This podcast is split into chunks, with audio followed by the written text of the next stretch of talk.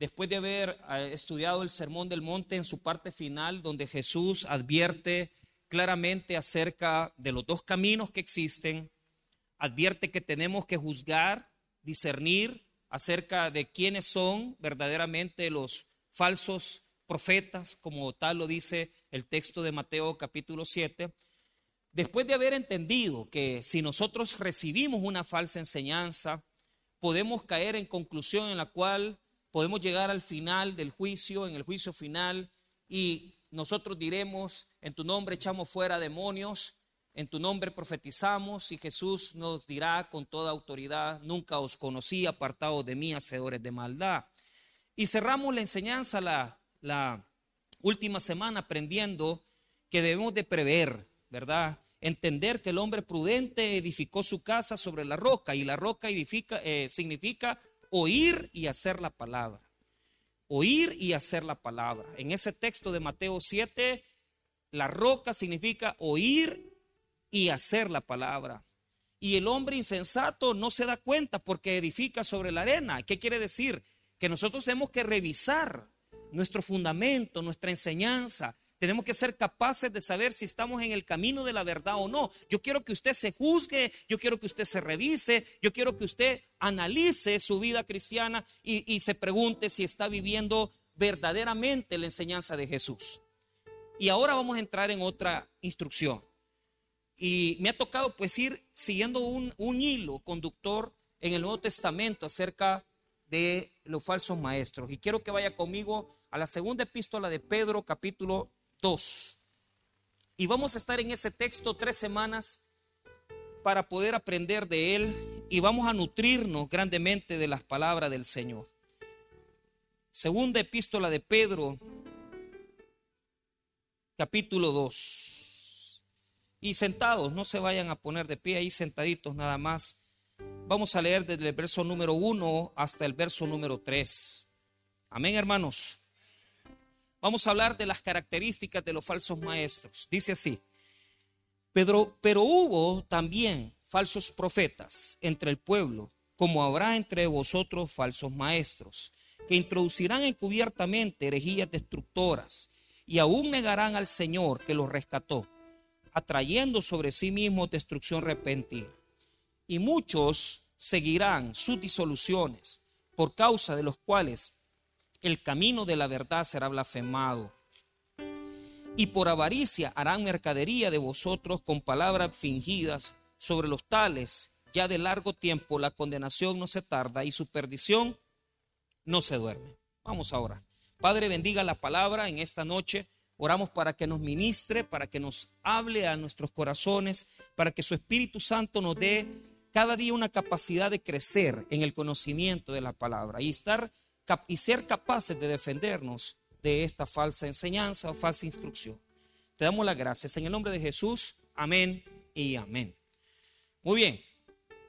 Si hay algo que aprendimos en Mateo 7 es que por su fruto los conoceréis. Entonces, cuando yo hacía referencia a ese texto, les enseñaba de que para poder distinguir a un falso, a un falso profeta, en ese momento lo, lo relacioné así, tenía uno que ver el fruto de su enseñanza, tenía que ver el fruto y ese fruto implica el poder revisar por mucho tiempo la predicación, el testimonio de los líderes cristianos. Una persona puede llegar a la conclusión que un predicador es un buen predicador, es un buen maestro, pero si esa persona hace una evaluación con respecto al tiempo, con respecto al hecho de que usted comienza a ver su vida, su predicación y escucha sus sermones y lo escucha en un periodo largo de tiempo, dos años, dos años y medio, usted descubrirá si esa persona está enseñando la verdad o la mentira. Pero vea bien, quiero que usted analice. Lo que tenemos en mente es lo siguiente. Cuando yo comencé a predicar eso, les enseñé que no es aquel predicador que desde ya ¿verdad? Cuando comienza a predicar, comienza a decir, es que la Trinidad no existe. Es que Jesús no es Dios, es un profeta. Es que el Señor Jesucristo realmente fue un hombre, fue un judío, un judío marginal de su tiempo. Y solamente que él vivió, ¿verdad? Y en la historia él existió, pero lamentablemente fue un hombre común y corriente. Entonces, cuando alguien le dice esas cosas, usted inmediatamente cae, llega a la conclusión que esa persona está hablando mentiras. Porque yo creo que aquí la gran mayoría de gente entiende cuando alguien habla una mentira y entiende cuando una persona está hablando falsedad. Pero la característica peculiar de los falsos maestros es lo contrario. ¿Sabe por qué? Primero, le esconden verdades bíblicas. Entonces, es bien difícil porque imagínense cómo yo voy a escuchar un sermón. A mí me puede escuchar ese mensaje. Pero si yo escucho al predicador dos años y él nunca ha hablado de la condenación eterna, no me ha hablado del infierno, ni me ha hablado tampoco del arrepentimiento, entonces es un falso maestro. Porque un falso maestro no se distingue por la herejía que dice, sino que por lo que esconde, porque no toca esos temas, porque los supera, porque él no quiere tocar esa cuestión particular. Fíjese que mucha gente dice, y tal vez tiene la percepción que eh, de alguna manera, eh, yo me acuerdo cuando comencé a predicar, eh, gracias al Señor en la última iglesia que pastoreó, que el Señor me dio el privilegio de pastorear. Y ellos decían que yo era muy duro, que era muy radical. Pero no es eso. Lo que sucede es que hay personas que probablemente no escuchan temas. Entonces usted llegará a iglesias donde primero no le predican de temas ¿verdad? Particulares. Por ejemplo, no le predican a usted de cómo ordenar su vida, su matrimonio, de cómo posiblemente usted tiene que hacer con su economía. Entonces, e, e, el hecho es que yo puedo tocar un montón de temas, pero si el centro de esa enseñanza no es Jesús, entonces yo le estoy mintiendo a usted.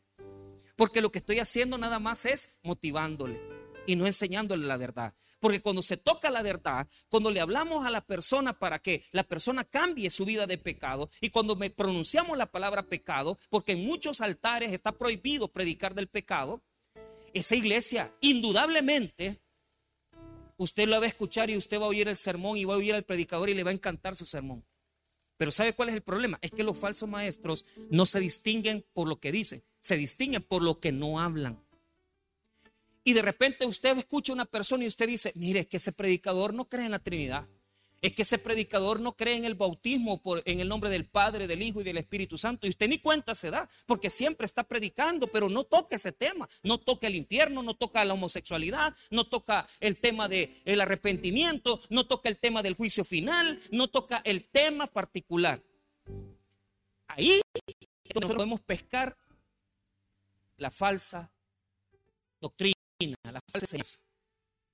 Entonces, Pedro nos va a hablar acerca de un punto particular. Ya para el primer siglo habían ya maestros. Entonces, quiero hacer una distinción. Póngame atención. El primer versículo que nos va a enseñar es que este mal de los falsos maestros es tan antiguo como el Antiguo Testamento. ¿Por qué razón? Porque los falsos maestros se llaman falsos maestros en el Nuevo Testamento, pero en el Antiguo Testamento se llaman falsos profetas. Diga conmigo, falsos profetas.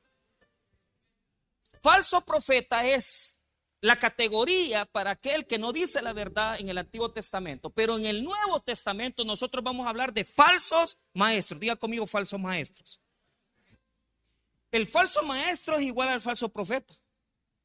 ¿Por qué? Porque tiene la misma característica. Entonces Pedro va a comenzar el texto bíblico en el verso 1 diciéndonos que el origen de estos señores es antiguo. Entonces el verso 1, primera parte, los versículos muchas veces se tienen que partir en dos. Yo voy a partir el 1, verso 1, en dos etapas. La etapa 1 habla del origen de los falsos maestros. El origen de los falsos maestros son los falsos profetas del Antiguo Testamento. Y Pedro va a decir que los falsos maestros tienen su origen en la antigüedad. Desde hace muchos siglos ya viene gente mentirosa. Desde hace muchos siglos ya viene gente hablando herejías. Desde hace muchos siglos ya vienen personas confundiendo la verdad de Dios y mezclándola con verdades psicológicas, filosóficas y con cosas que no son ciertas. Entonces, yo quiero, hermano, que hablemos de esto, porque Pedro tiene un trasfondo judío, antiguo testamentario. Entonces, Pedro está hablando de, de, la antigüedad.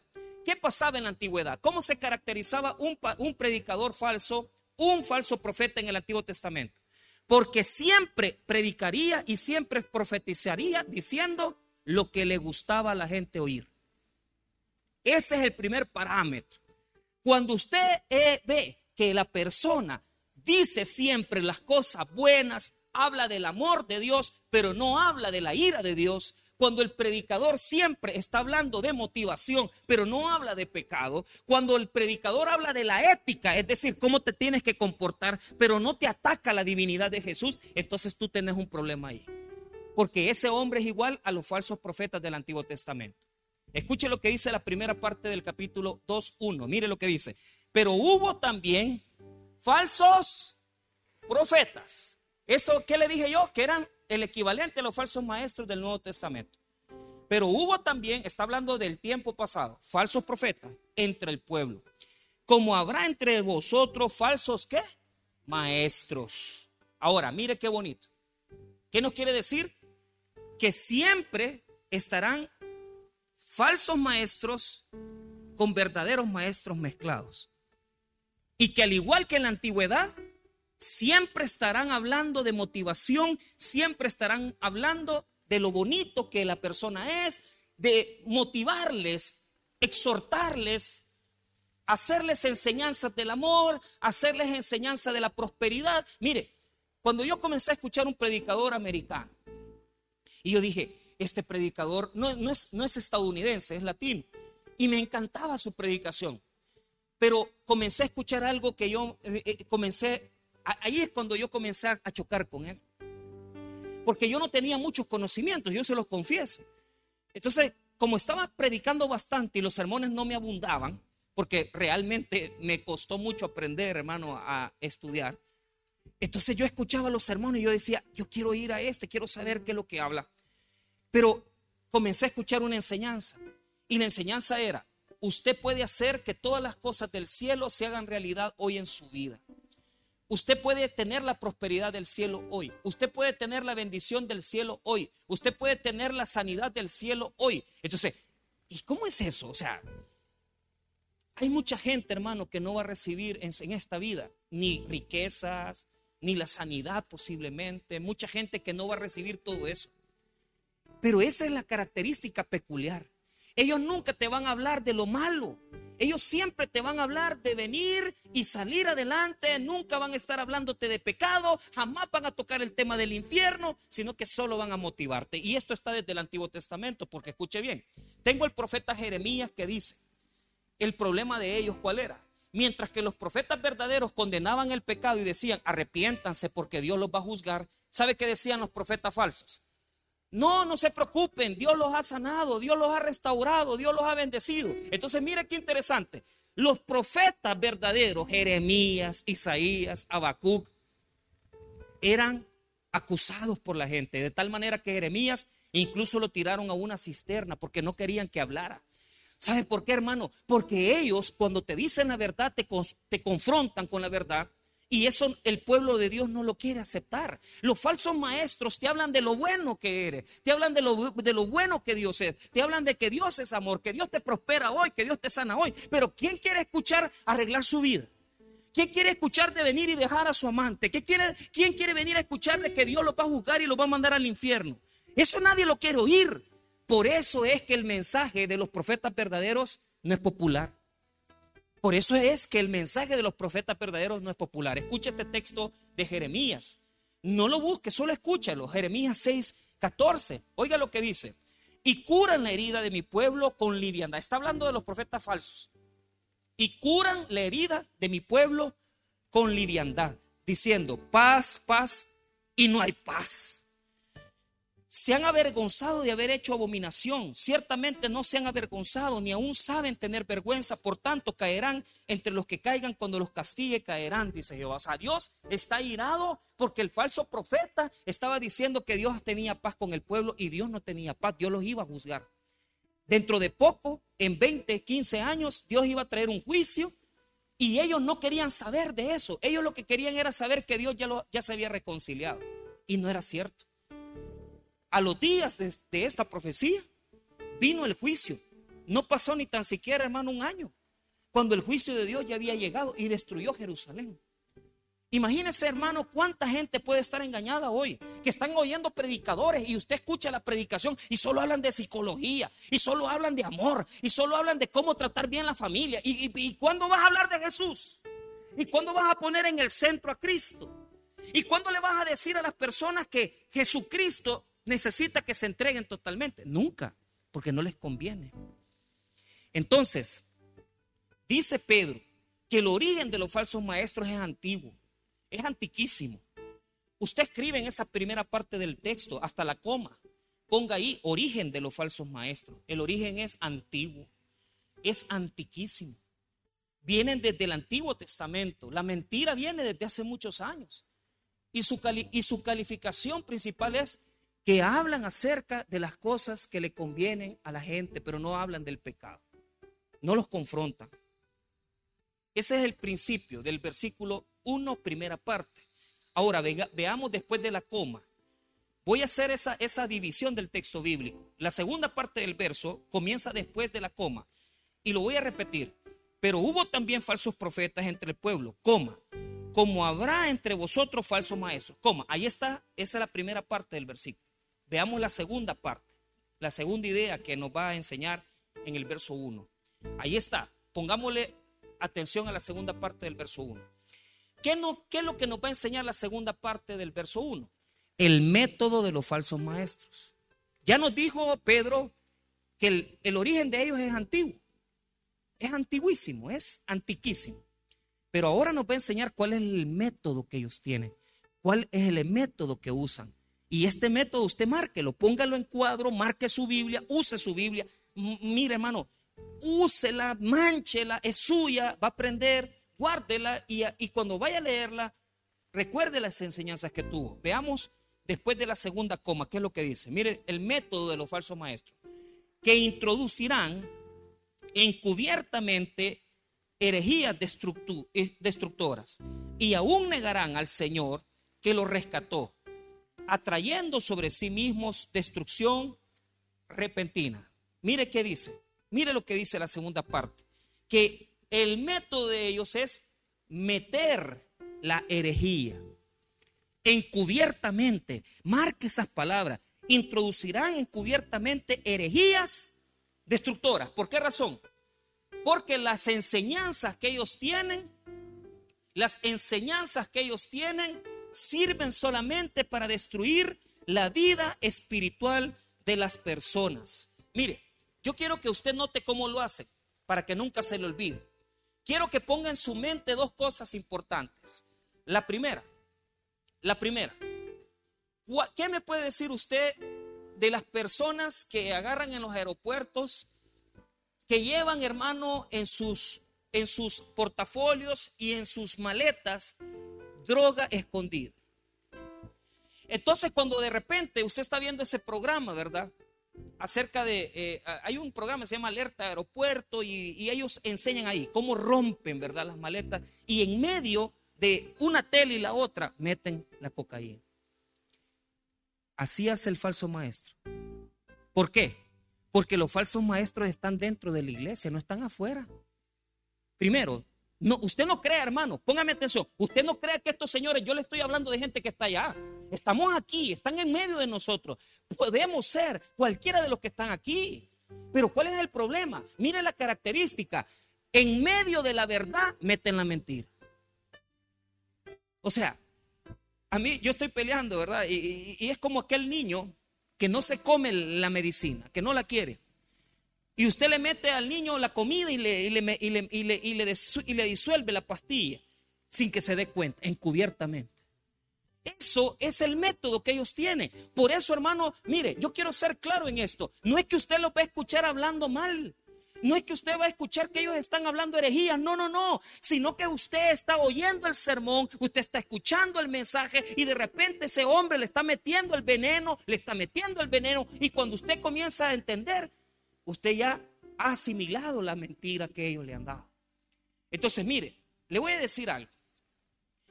Y eso es bien sencillo. Fíjese que yo no voy a meterme en lío de eso, pero, pero esto es tan trascendente que, que hay personas, hermano, que desde muy jovencitos en su, en su, en su enseñanza bíblica, en su enseñanza cristiana, aprendieron que la hechicería va a la par del evangelio. Entonces, por eso es que tanta iglesia evangélica, pentecostal y, bautista, y, a mí me ha pasado en estos 22 años, de gente que aunque está en la iglesia, siguen visitando hechiceros, siguen eh, visitando brujos.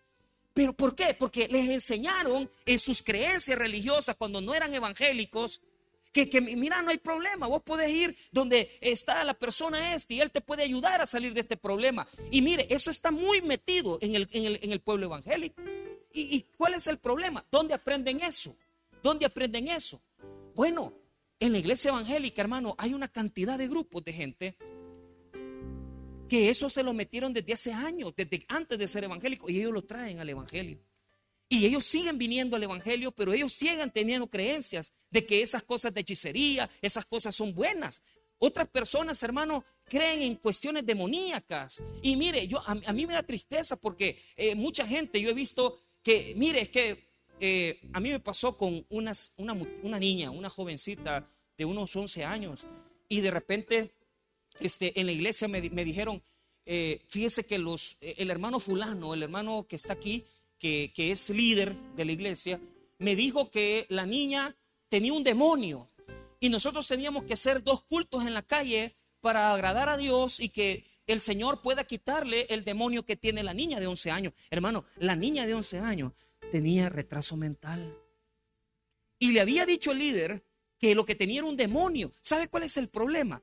Mire, hermano, uno debe de reconocer, mire, debe de reconocer cuando una persona tiene un problema psicológico cuando una persona tiene un problema psiquiátrico y qué tiene que hacer. Si el hombre tiene depresiones, si el hombre tiene eh, eh, pensamientos suicidas, depresivos, ¿qué tengo que hacer? Mándelo al psiquiatra que le den ribotril y ore. Pero no le esté, porque hay gente que es pura. No, vamos a orar por él. Se va a suicidar. Se va a suicidar. Que reciba medicamento. Mire, en la iglesia que yo he pastoreado, he siempre tenido gente que toma medicamentos psiquiátricos. Siempre. Y yo lo que lucho con ellos es, ¿te tomaste la pastilla? Porque yo los veo, pues cuando ellos andan drogados y, cuando no tienen la pastilla, perdón, ellos andan inquietos y gritan y ven cosas. Y, entonces yo le digo, tómate la pastilla, hijo. Por más que oremos por él, no se va a componer. ¿Por qué? Es un problema, es un problema psicosomático. Pero hay gente que cree que es un, demonio, hermano. ¿Y sabe qué es lo que han hecho los pobres cristianos? Y da tristeza, pero se lo digo, en el periódico usted puede encontrar casos graves en donde usted sabe que en una iglesia allá por el lado de Usulután, por el lado de las islas de Jiquilisco, agarraron una niña para sacarle un demonio y ¿sabe qué hicieron? La golpearon. ¿Y sabe qué pasó, hermano? Mataron a la niña. ¿Por qué? Porque piensa que un demonio es el que tiene adentro. No, hermano, eso no es un demonio. Mataron a la niña, hermano. ¿Cómo vas a matar a una niña? El pueblo evangélico tiene que despertar. No todas las cosas son un demonio. Si el hombre se metió con la amante, no es porque tiene un demonio adentro, es porque le gusta, es un promico y porque desde pequeño tiene esa tendencia sexual. Y tiene que hablar con alguien, tiene que recibir consejería, tiene que recibir amor. Pero no va a cambiar solo con oraciones. Hay que orar por él, pero hay que enseñarle también la verdad. Entonces, ¿qué es lo que sucede? Escuche, en este texto bíblico dice que meten el veneno en medio de la comida.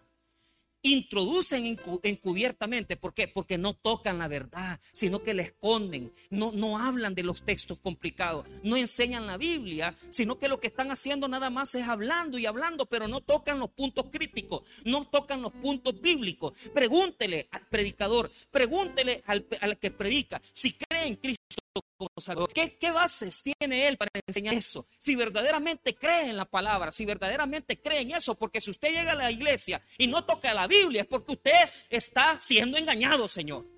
Y eso se lo digo con autoridad. Y le manifiesto que usted puede irse de ahí cuando usted quiera.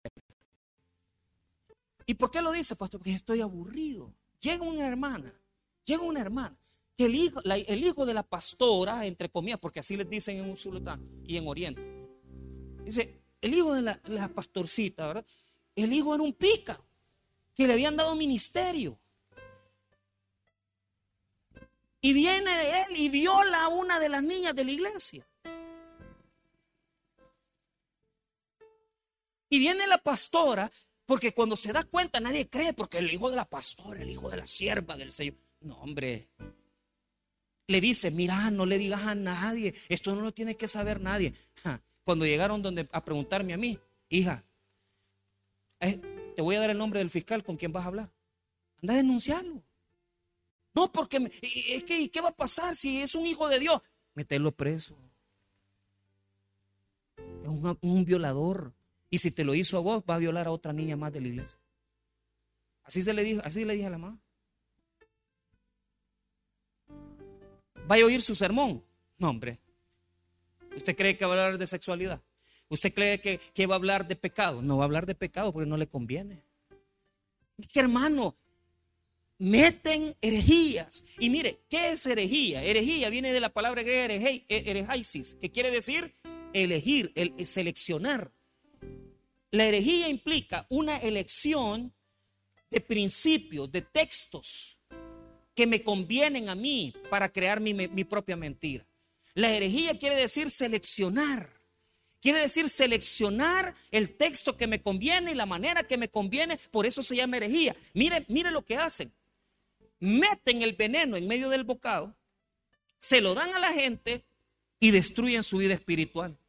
¿Usted cree, hermano, que esta muchacha va a querer ir a la iglesia otra vez? No. ¿Por qué? Porque el falso maestro destruyó su vida espiritual. Repita conmigo la segunda parte del verso 1. Mire, dice, que introducirán cubiertamente herejías destructoras y aún negarán al Señor que los rescató, atrayendo sobre sí mismos destrucción repentina. Dice que introducirán encubiertamente las falsas enseñanzas, las herejías, y esas herejías destruirán, destruirán la vida espiritual de las personas.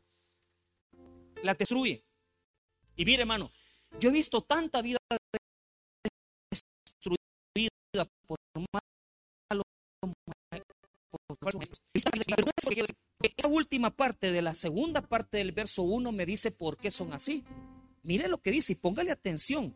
Y aún negarán al Señor que los rescató, atrayendo sobre sí mismos destrucción qué? Ahí me dice por qué son así. Porque niegan, niegan, hermano, niegan ese rescate que ha hecho por ellos el Señor. Pero ¿cómo lo niegan? Porque no son salvos, ellos no son creyentes. Esos no son creyentes, hermano. Por eso niegan al Señor. ¿Y de qué manera lo niegan? Lo niegan porque a ellos no les conviene hablar de la verdad. Entonces, negarán al Señor. ¿De qué manera lo niegan? De muchas formas lo pueden negar. Número uno, lo pueden negar diciendo claramente que Jesús, sí, el Señor, no hablan de Jesús, no hablan del Señor, no hablan de la salvación, no hablan del arrepentimiento, no hablan del pecado. Lo niegan por todos lados porque no son convertidos, no saben hablar de eso. ¿Y sabe qué me da miedo? Que yo estoy consciente, hermano, que pueden haber tanta gente que no son convertidas y están predicando. Y dice que es el Señor que los rescató. La palabra que utiliza es que, porque algunos dicen, es que estos son, se salvaron, se hicieron cristianos, pero se apartaron de Dios porque ya no son salvos porque perdieron la salvación. No, no, no. La palabra agorazo y exagorazo son dos palabras griegas. Quiere decir que Jesús murió por ellos en la cruz del Calvario, pero escuche bien, ellos realmente nunca han sido creyentes. Ellos entraron, entraron al cristianismo, pero el cristianismo no entró en ellos, el evangelio no entró en ellos. Por eso es que predican así, por eso es que enseñan así, por eso es que meten veneno en la comida, por eso es que no enseñan la palabra, sino que se dedican a ministrar, se dedican a orar, se dedican a sanar, se dedican a hacer cualquier cosa, pero la predicación es vaga. Hablan de la cualquier cosa, pero menos del evangelio de Jesucristo. No lo tocan. No hablan de la cruz, no hablan de la resurrección. No hablan de la venida. No les conviene. ¿Por qué? Ahí viene la segunda parte. Primero, en el versículo 1, el origen. El origen de los falsos maestros son los falsos profetas del Antiguo Testamento. Número dos, el método que utilizan, meter veneno en medio de la comida que dan escondido. Nunca van a hablar abiertamente, siempre es escondido. Y número tres, aprendimos que no son salvos, están condenados, porque van a negar al Señor, van a negar al Señor. Ahora, Veamos en el verso 2, para cerrar, vamos a hablar de las motivaciones, por qué son así. Bueno, ya hablamos de que no son creyentes, no son convertidos, ¿verdad? Mire, mire lo que son. Voy a usar aquí las dos cosas por las cuales ellos se mueven, porque ellos mueven la iglesia así, la mueven de esta manera por eso. Mira el 2, pero póngale mucha atención al 2. Y muchos seguirán sus, ¿sus qué?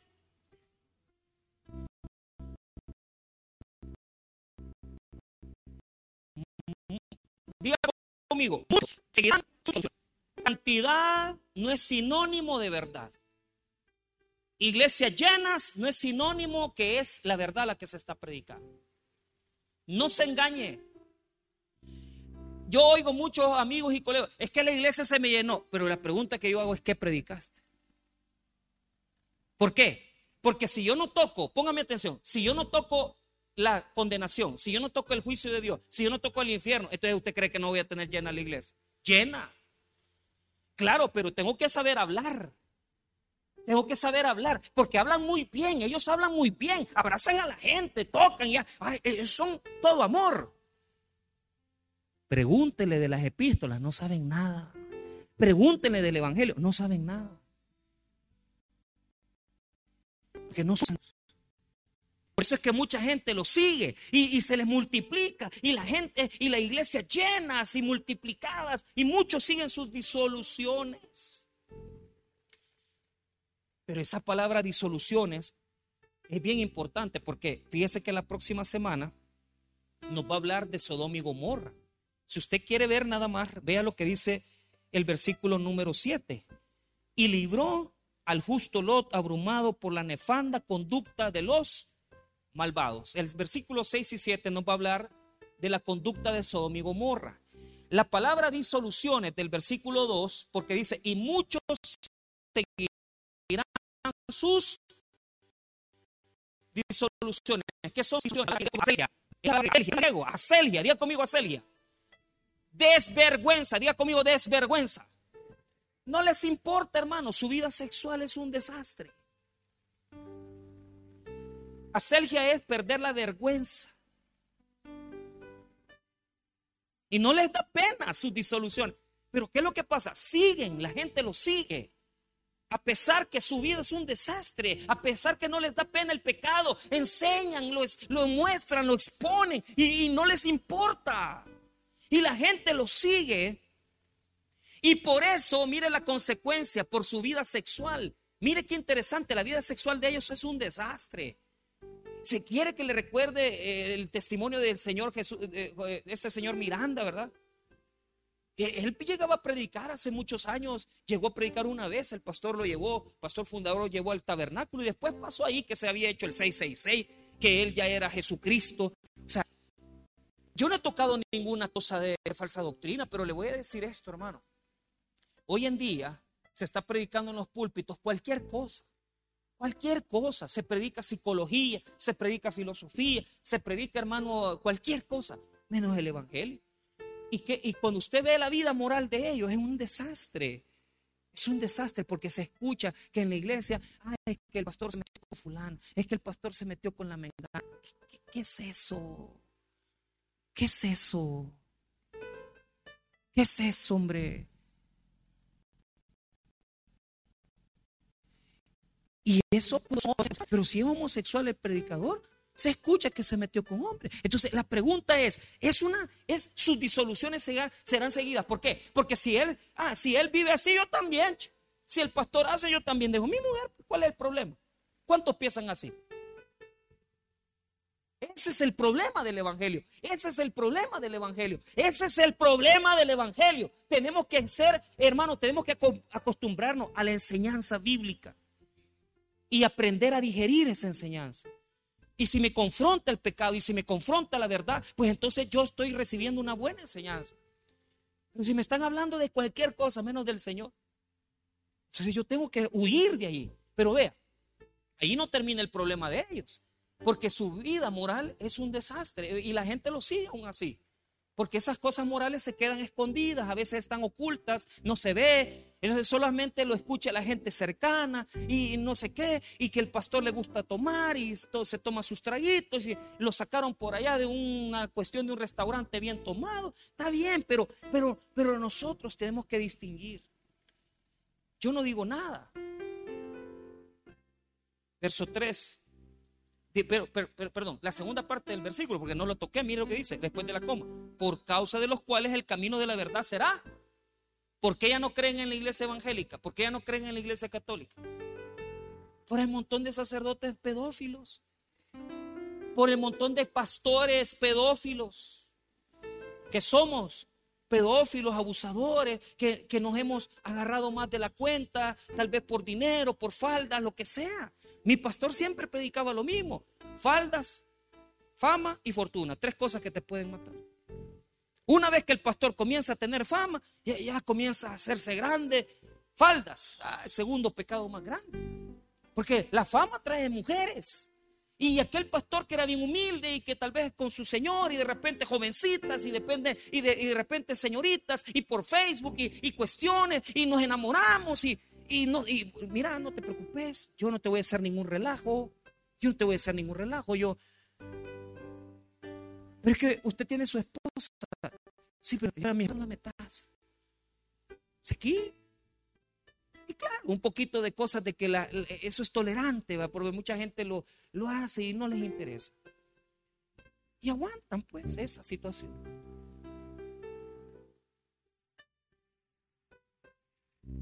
Por eso es que hablan mal del camino.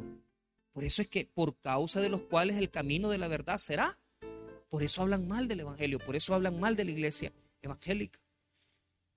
Ahora veamos para cerrar el verso 3 y por avaricia harán mercadería de vosotros con palabras fingidas.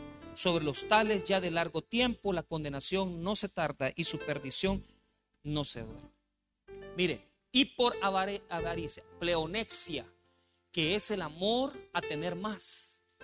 O sea, el motor de ellos no es Jesús, el motor de ellos no es el Evangelio, sino que hacer negocio, mercadería, la palabra emporio en griego, que significa transar, que significa eh, transmitir dinero, que significa negociar. Eso significa mercadería, emporio. Dice que van a hacer negocio con la gente, van a hacer negocio con las personas. Es que mire que eh, esta cuestión es que usted ponga mil dólares y Dios lo va a sanar. Es que mire, usted mande dinero para sostener la televisora. Y entonces, ¿en qué estamos? Pues porque todo es negocio, todo es negocio, todo es pisto, todo es dinero.